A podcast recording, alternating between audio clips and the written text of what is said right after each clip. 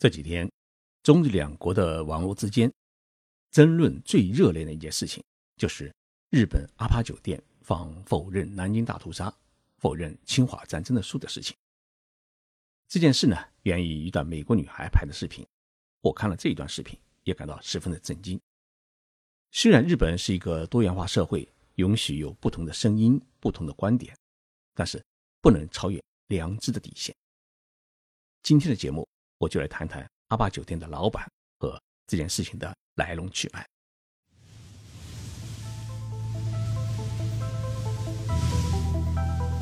任你波涛汹涌，我自静静到来。静说日本，冷静才能说出真相。我是徐宁波，在东京给各位讲述日本故事。阿坝酒店是一家日本连锁型的商务酒店。通常是写成是 APA Hotel。这家酒店是近几年来才火起来的。它通过改造商务办公楼、兼并其他商务酒店等方式呢，实行了迅速的扩张，成为日本最大规模的商务酒店集团。这几年，这家公司又通过在美国和加拿大收购和发展加盟店的方式，开始拓展海外市场。据说目前整个集团在海内外的酒店总数。已经达到了四百十三家，拥有六万六千个房间。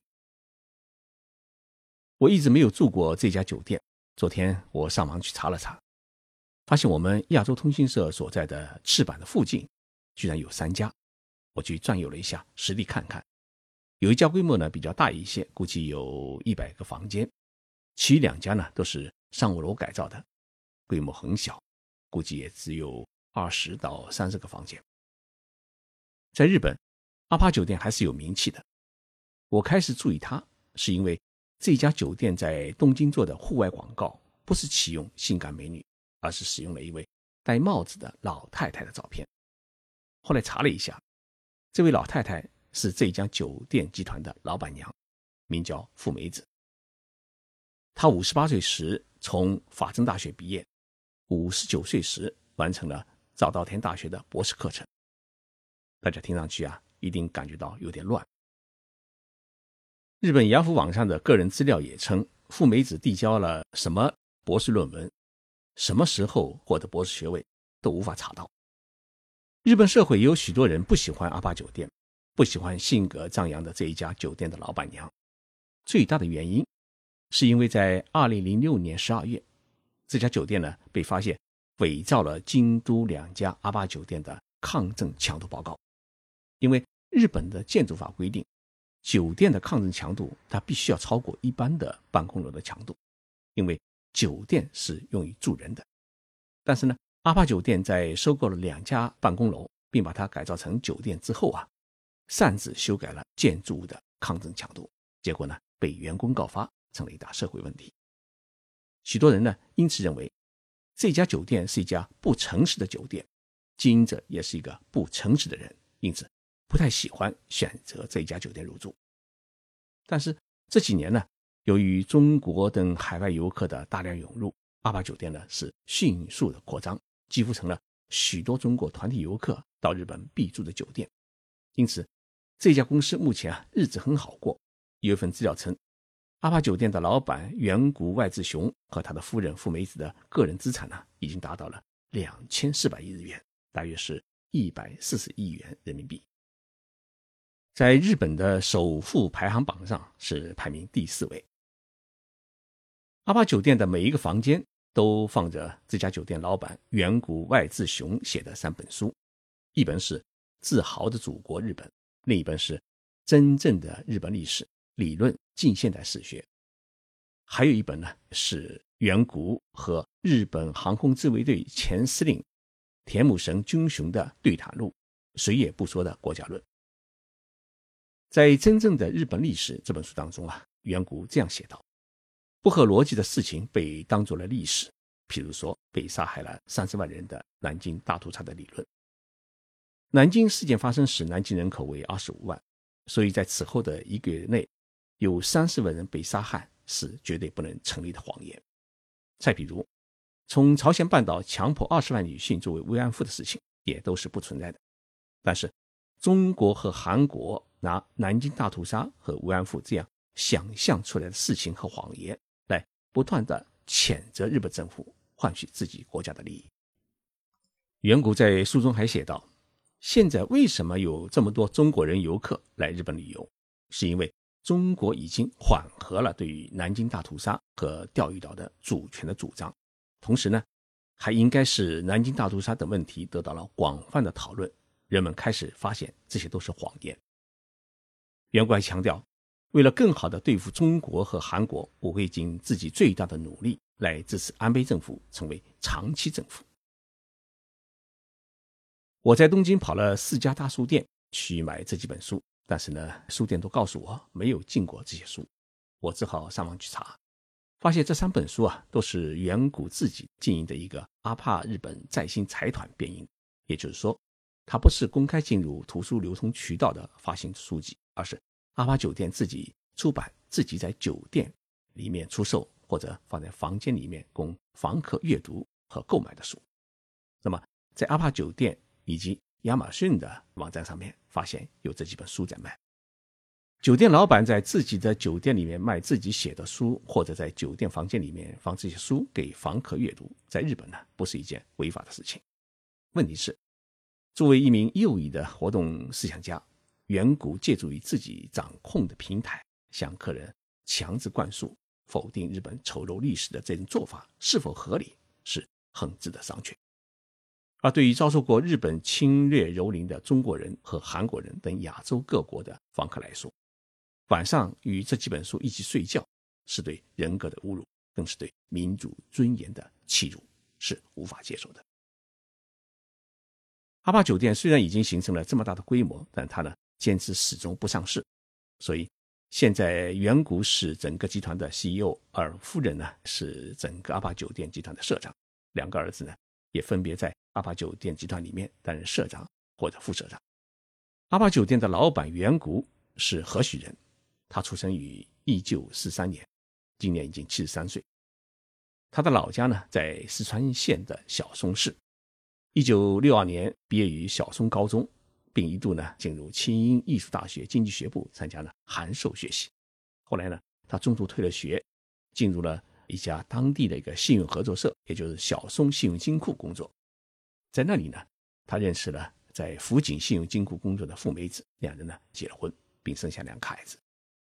九年之后呢，远古辞去了银行的工作，成立了一家叫信金开发株式会社的公司，开始呢开发房地产。后来呢，又进军度假村和酒店业，奠定了如今的这个阿帕酒店的基础。二零零二年五月，远古将公司总部从石川县搬到了东京都的赤坂，有一家地方的房产公司变成了全国著名的酒店业集团。远古是一名保守的右翼思想活动家，他自己呢亲自担任总编，每月出版一本叫《苹果之乡》的杂志。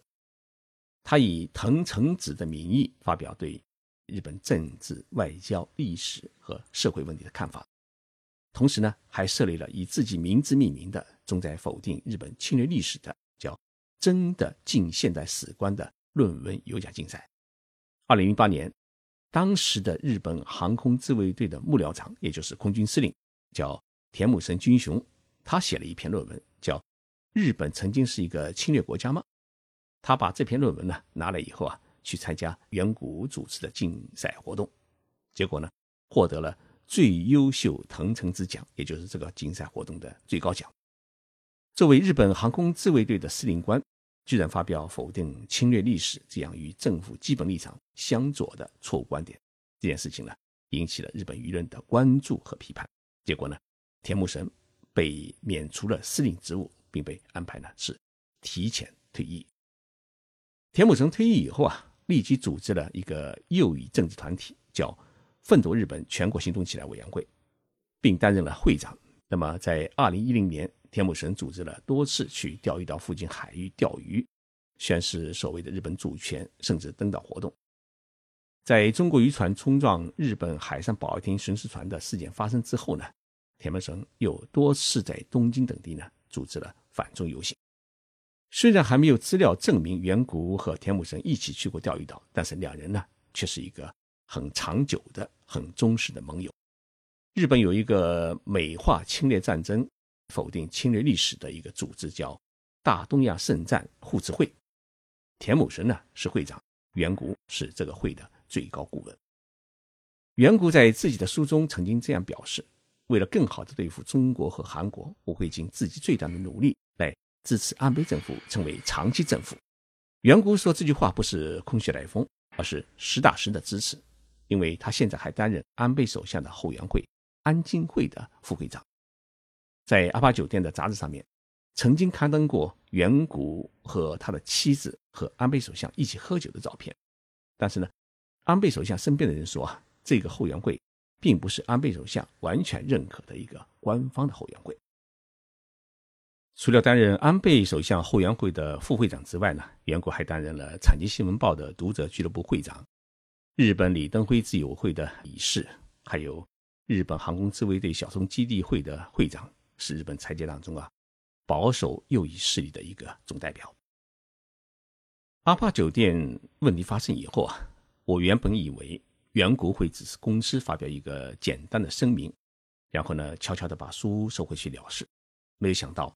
阿帕酒店在十七号他发表的一份声明啊，不仅拒绝收回这些书。还把远古对于否定南京大屠杀和侵华战争的所有观点当作声明发表出来，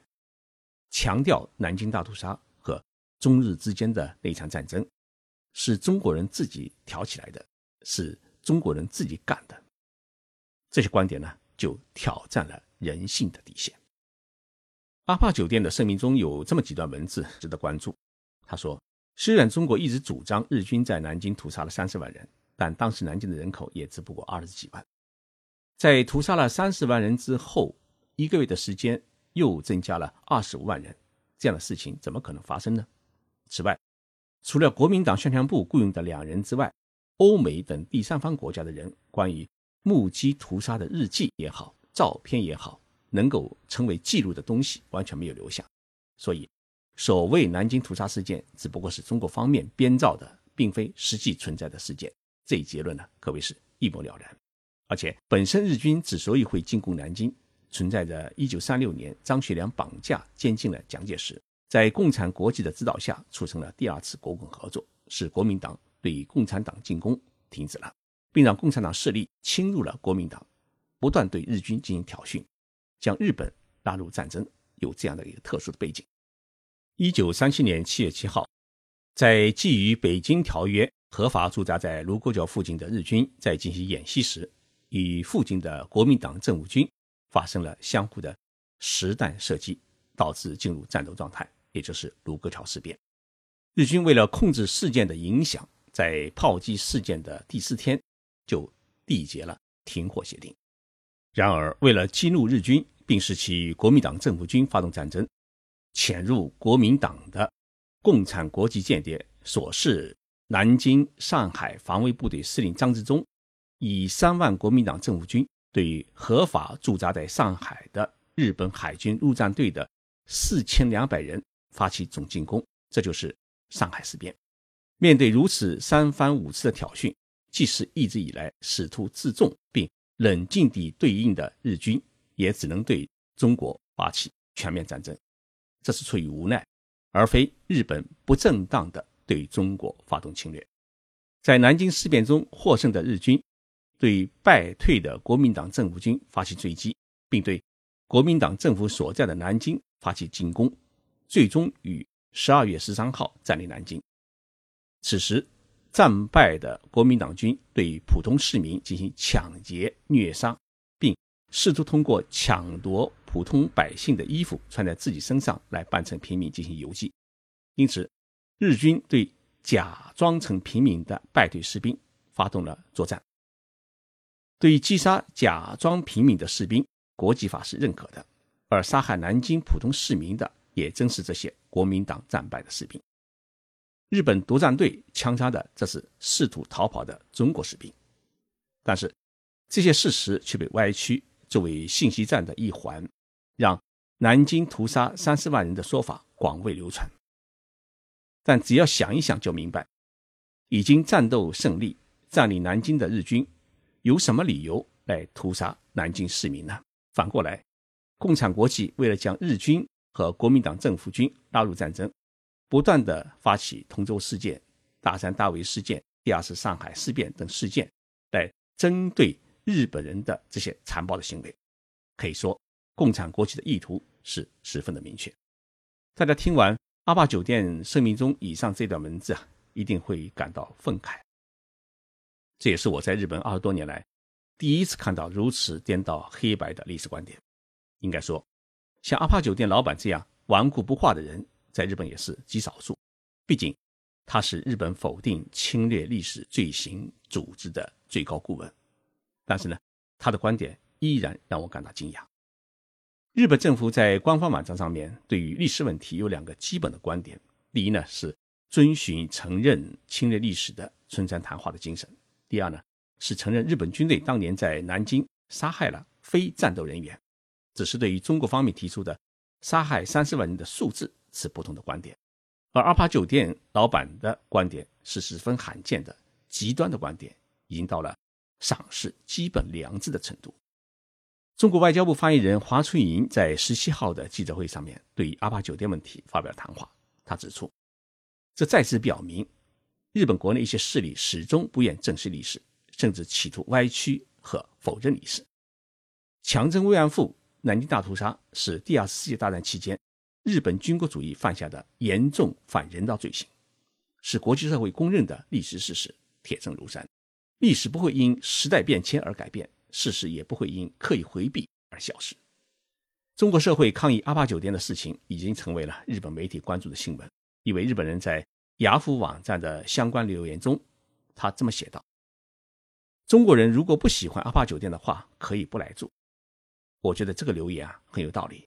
日本酒店多的是，我为何一定要选择自己讨厌的酒店去入住呢？这个问题啊，值得所有人思考。我是徐静波，在东京为大家播报。谢谢大家收听这一期的节目，我们周六再见。